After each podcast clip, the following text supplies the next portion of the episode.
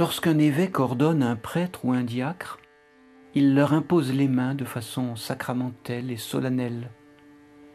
Mais il existe aussi dans le christianisme une tradition de bénédiction et d'intercession qui invite les parents à poser les mains sur la tête de leurs enfants pour invoquer sur eux la protection de Dieu, et de façon plus générale, qui permet aux chrétiens de prier les uns pour les autres en demandant à Dieu une grâce de force ou de guérison.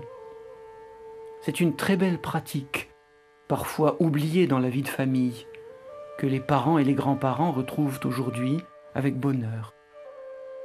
Une pratique que les groupes de prière ont également réactivée et qui manifeste bien la solidarité spirituelle entre les membres du corps du Christ.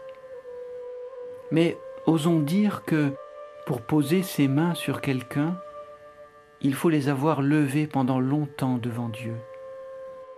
L'invocation est la source et la condition de toute bénédiction. C'est dans la mesure où nous avons humblement capté la grâce que nous pourrons la communiquer.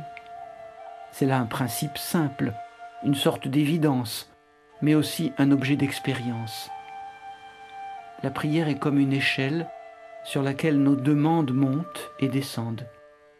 Elles vont chercher au ciel ce qu'elles souhaitent pour nos frères et sur la terre. Ce double mouvement fait de l'homme qui prie une colonne, un paratonnerre, reliant l'en haut et l'en bas. Oui, levons les mains pour accueillir la lumière, alors nous pourrons les poser sur ceux qui nous sont confiés.